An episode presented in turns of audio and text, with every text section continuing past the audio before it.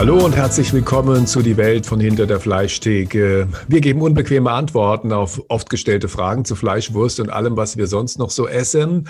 Mein Name ist Klaus Reichert. Neben mir sitzt der Haxen Reichert, mein Bruder Thomas Reichert. Thomas, hallo. Hallo und schönen guten Tag zusammen. Thomas, ich bin gehört worden. Na, das soll ja bei Radiomoderatoren hin und wieder schon vorkommen. Es soll ja auch Sender geben, die recht äh, üppige Reichweite haben.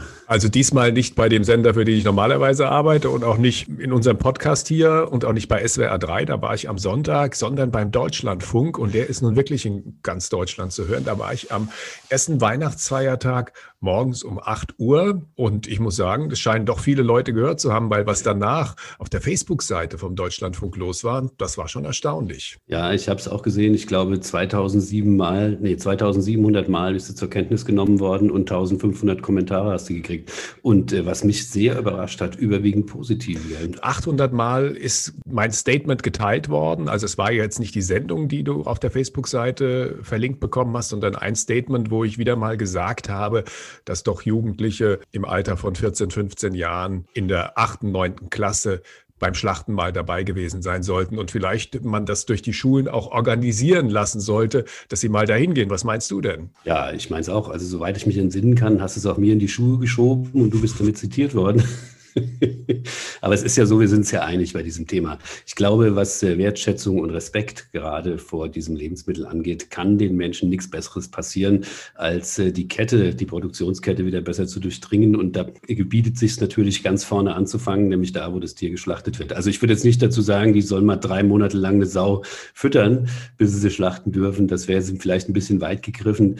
Aber beim Schlachten anfangen, das wäre schon mal echt eine Maßnahme. Thomas, ich mache das ja immer so. Wann immer es so ein ein bisschen dünnes Eis äh, gibt und irgendwie der Widerspruch droht und man irgendwie einen Shitstorm ernten könnte, zitiere ich einfach dich und dann landet das alles bei dir. Ja, dann landet der Shitstorm bei mir, ist schon richtig.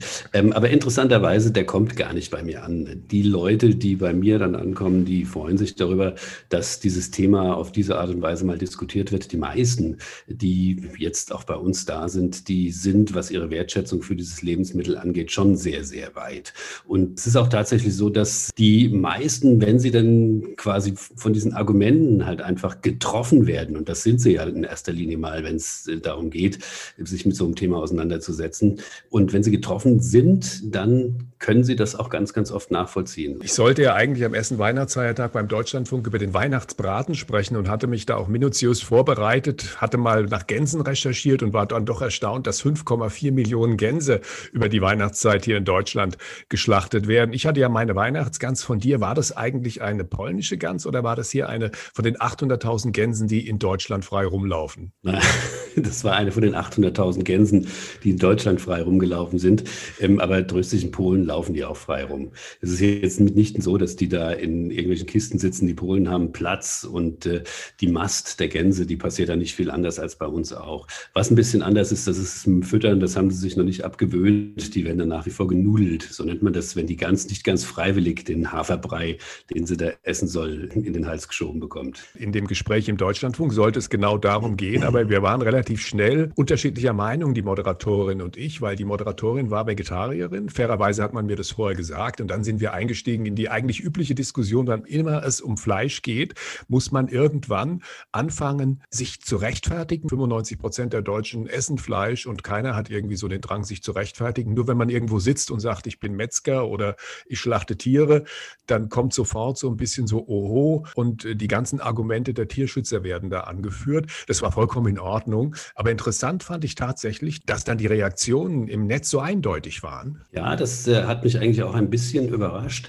Also ähm, das kann natürlich auch daran liegen, dass jeder Sender natürlich sein Klientel hat oder dass die Menschen, die da hingehen, in vielerlei Hinsicht offen und aufgeschlossen sind. Ja, nun sitzen beim Deutschlandfunk nicht unbedingt die Hörer, denen man zunächst mal massiven Fleischkonsum unterstellen würde. Naja, also massiven Fleischkonsum kannst du uns allen unterstellen. Denn jeder, der Fleisch habhaft werden kann, bis vielleicht auf 5 Prozent hier, ist es nach wie vor sehr, sehr gern mit sehr großer Freude.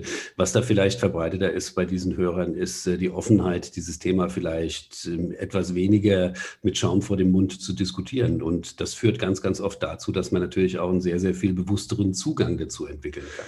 Das war ein absolut faires Gespräch und die Moderatorin hat es sehr gut gemacht. Ich war nur ein bisschen überrascht, dass es halt am ersten Weihnachtsfeiertag morgens um 8 Uhr auch gleich wieder um dieses Thema dann am Ende dann doch gegangen ist. Aber sei es drum, alles wunderbar. Und äh, die Reaktion, die im Netz war, darüber habe ich mich dann auch gefreut. Eine ähnliche Reaktion gab es auch am Sonntag beim Südwestfunk. Da war ich bei SWR 3 zu Gast, bei Christian Thees in der Sendung.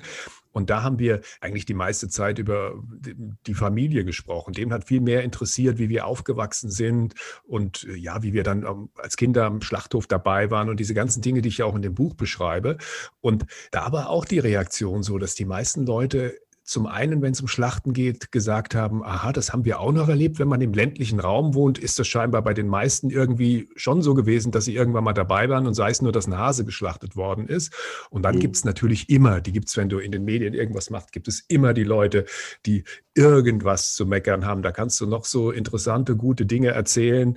Nein, es gibt immer einen, der dann kommt und stänkert und äh, ja, die lassen wir mal außen ich vor, das, weil ja. die meisten waren wirklich irgendwie total interessiert an dem, was ich erzählt habe.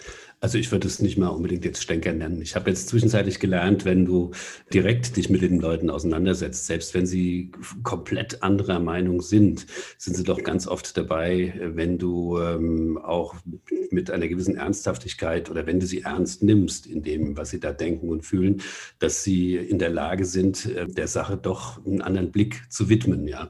Und das ist natürlich schon eine ganze Menge, weil üblicherweise ist es ja so, dass die, die du gerade beschrieben hast, auch die Lauten sind, ja, die dann halt einfach auch auftauchen, die dann erscheinen und die den 95 Prozent, die wir gerade schon geortet haben, die das gerne mögen, vielleicht ja das Wort abschneiden. Ja, das muss man sich aber nicht bieten lassen. Das ist vollkommen klar. Und ich denke auch, dass äh, das alles seine Berechtigung hat. Und auch wenn jemand der Meinung ist, dass er das eben nicht essen möchte, da sage ich, sei dankbar, dass du in der Welt lebst, äh, wo das möglich ist, dass du das aussuchen kannst. Ja.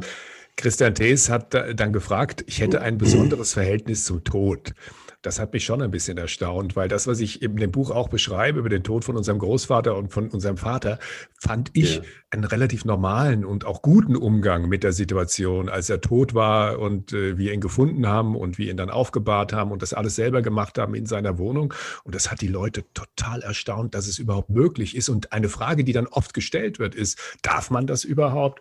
Also ich war wirklich überrascht. Also das darf man natürlich. Ich meine, der Tode gehört ja jetzt, das habe ich auch gelernt, im Zusammenhang mit unseren Toten nicht äh, automatisch, deswegen weil er verstorben ist, dem Staat oder sonst irgendjemand. Der Tode gehört sich in erster Linie selber und insofern dann mit zur Familie. Es gibt, glaube ich, nur ein Gesetz, das ein Stück weit den Umgang mit Toten regelt. Man sollte die Totenruhe nicht stören und die Würde dessen, der da gestorben ist, halt einfach nicht äh, belasten. Also ich glaube, in die Nähe sind wir nicht mal gekommen mit dem, was nein, wir gemacht nein, haben. Nicht. Das Ganz war so, dass wir ihn da zu Hause aufgebahrt hatten. Wir haben ihn angezogen, wir haben ihn gewaschen, wir haben ihn in den Sarg gelegt. Und dann ist es immer furchterlich emotional. Wahrscheinlich hast du wieder 50 Euro in dem Interview verdient, weil ich sehr emotional geworden bin. Und wir haben ja ausgemacht, wann immer ich öffentlich emotional werde und mir das Wasser in, in die Augen steigt, dann kriegst du 50 ja. Euro von mir. Also, ah, ja, genau, habe ich fast ja, vergessen. Ja, aber es ist tatsächlich so, dass in so einer Situation, wo die Leute wirklich gebannt zuhören, man auch verstehen kann, dass es so ist und dass die Leute da auch mitgehen und einem das vielleicht gar nicht so peinlich sein muss, wie es mir dann in dem Moment oder danach dann irgendwie ja, vorkommt. Klar. Ja, das ist ja, vollkommen normal. Ich meine, das sind ja Dinge, da ist man dann immer wieder davon ergriffen, auch wenn es jetzt schon zehn Jahre her ist. Das ist völlig normal und da gibt es auch, gibt's auch nichts, wofür man sich schämen müsste. Also wir haben aber jetzt nicht ein besonderes Verhältnis zum Tod, also Nein, durch unser glaube, Aufwachsen in also, der Metzgerei als Kinder, dass wir die toten Tiere gesehen haben. Ich glaube, da gibt es keinen Zusammenhang. Es ist ein gravierender hm. Unterschied, ob ein Mensch stirbt oder ob ein Tier stirbt. Also das in jedem Fall, das, das kann man nicht vergleichen. Und das wird mit Sicherheit auch nicht sein, was jemals hier in unserer Kultur, in unserem äh, ja, Umfeld Raum bekommen würde, dass man das auf eine Stufe stellt. Natürlich ist es oft so, wenn so ein Haustier stirbt, dass dann viele Menschen auch sehr mitfühlend sind.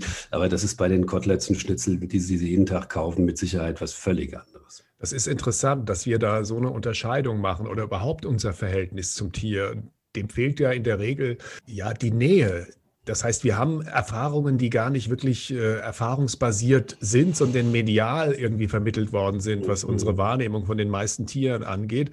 Und wir bauen uns da so, so eine Welt zusammen, wenn wir auf der Couch sitzen und Disney Channel gucken oder auch äh, irgendwelche Kanäle, wo halt die Tierwelt geschildert wird. Ich glaube, da gibt es mittlerweile in unserer Gesellschaft ein großes Missverständnis, was ein Tier ist, wie Tiere leben und wie wir sie sehen sollten. Ja, dieses Missverständnis lässt sich äh, immer ganz einfach dadurch aufklären. Wenn du Tiere mal in ihrer natürlichen Umgebung begegnest, ja, und ungeschützt und ohne Waffen bist. Das äh, kannst du schon erleben, wenn du einfach mal auf eine Weide mit ein paar Kühen gehst, wo ein paar Kälber dabei steht. Dann wirst du sicherlich relativ schnell merken, dass du nicht willkommen bist. Da geht's schon los. Setz dich mal in den Schweinestall rein und mach mal nix. Und da wirst du relativ schnell merken, dass die anfangen an dir rumzuknabbern. Und wenn du dich nicht schleunigst aus dem Stall rausbewegst, werden die dich auffressen, ganz einfach, ohne groß drüber nachzudenken oder mit der Wimper zu zucken.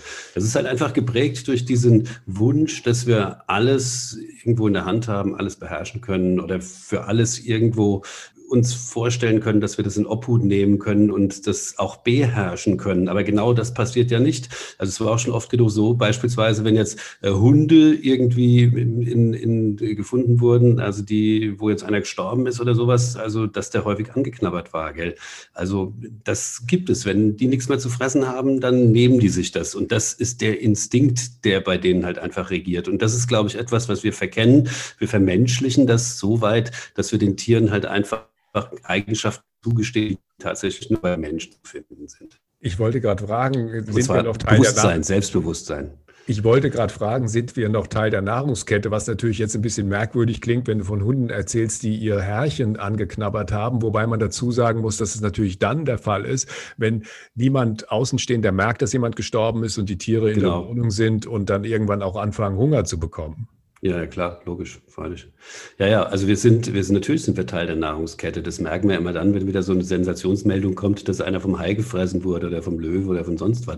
Wir haben halt äh, es nur geschafft oder es ist uns halt einfach gelungen, im Lauf der Evolution einen Platz einzunehmen, der uns halt relativ unempfindlich macht gegen die Unbillen der Natur. Und ich glaube, das ist auch der Blick, den wir uns angewöhnt haben. Das ist kein Blick auf die Natur, sondern auf das, was der Mensch sich in seinem Umfeld geschaffen hat. Und das ist ist natürlich eine sehr bequeme Situation, in der wir uns da befinden, hat aber nichts mit der Lebenswirklichkeit zu tun. Das werden wir relativ schnell merken, wenn wir tatsächlich ohne Waffen und ohne das, was wir üblicherweise an Schutz uns gegenseitig bieten, mal irgendwo auf die Wildnis stoßen. Wir sind Teil der Nahrungskette und sollten froh sein, dass wir an erster Stelle stehen, weil was unter uns los ist, wo im Grunde jeder jeden auffrisst, der nicht bei zwei auf den Bäumen ist, hätte ich fast gesagt. Richtig, da geht es ja. halt einfach richtig brutal und mörderisch zu aus unserer Sicht. Das ist vollkommen richtig. Das ist selbst im, in unserem gehegten Wald noch so, wo man sagt, dass die Tiere in ihrem natürlichen Umfeld sind. Nein, sie sind natürlicher Teil der Nahrungskette. Jeder frisst jeden.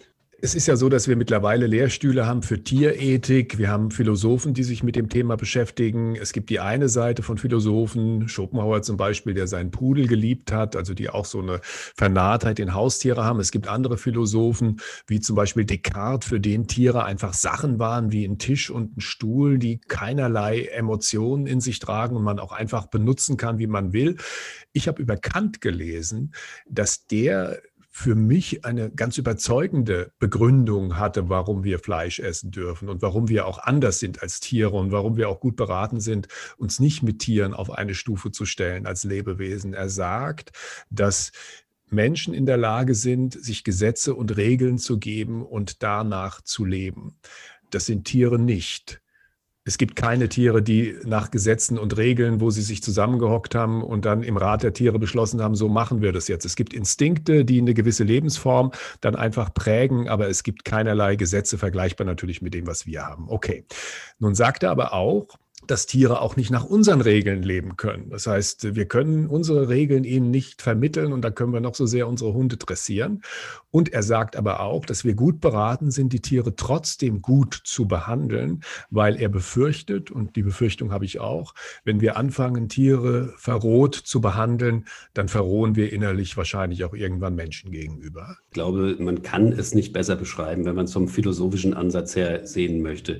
Dass man sich Gesetze Gesetze und Regeln geben kann, das erfordert eins, und das gibt es in der gesamten Tierwelt nicht nochmal, das ist ein Selbstbewusstsein. Also, dass man selbst ist und dass man, wenn man den Spiegel äh, schaut, auch sich selbst erkennt. Und das können Tiere halt einfach nicht. Und das ist halt einfach auch der Grund, meiner Meinung nach, ähm, dass es nicht möglich ist, sich da an feste Regeln, außer die Naturgesetze, halt einfach zu halten. Ja, da ist es noch ein ganz, ganz weiter Weg hin, wenn das gelingen soll. Und äh, dass man Tiere gut behandeln soll, oder Lebewesen grundsätzlich gut behandeln soll, das liegt in der Natur der Sache. Das hat was auch mit, mit äh, Achtung, mit Selbstachtung, mit Achtung vor der Schöpfung zu tun. Und wir kommen ja alle aus dieser abendländischen Kultur, die genau diese Dinge halt einfach auch wertschätzt und, und definiert hat. Ja. Und ich glaube, wir tun wirklich gut daran, wenn wir diese Dinge uns auch immer wieder vergegenwärtigen, auch im Angesicht des Todes und im Angesicht des Genusses von Fleisch. Es gibt noch einen anderen interessanten Gedanken, über den ich immer mal wieder rede, dass Tiere zum Beispiel, wenn sie sich gegenseitig aufessen, die töten sich und dann beißen sie so lange ab, bis sie satt sind und dann ziehen sie weiter und am nächsten Tag geht es wieder von vorne los. Und dass wir auch anders mit den Tieren umgehen, die wir getötet haben, nämlich dass wir ja, versuchen, ja. wirklich alles zu verwerten, ist für mich auch ein Zeichen dafür, dass wir respektvoll damit einfach umgehen mit dem Tier.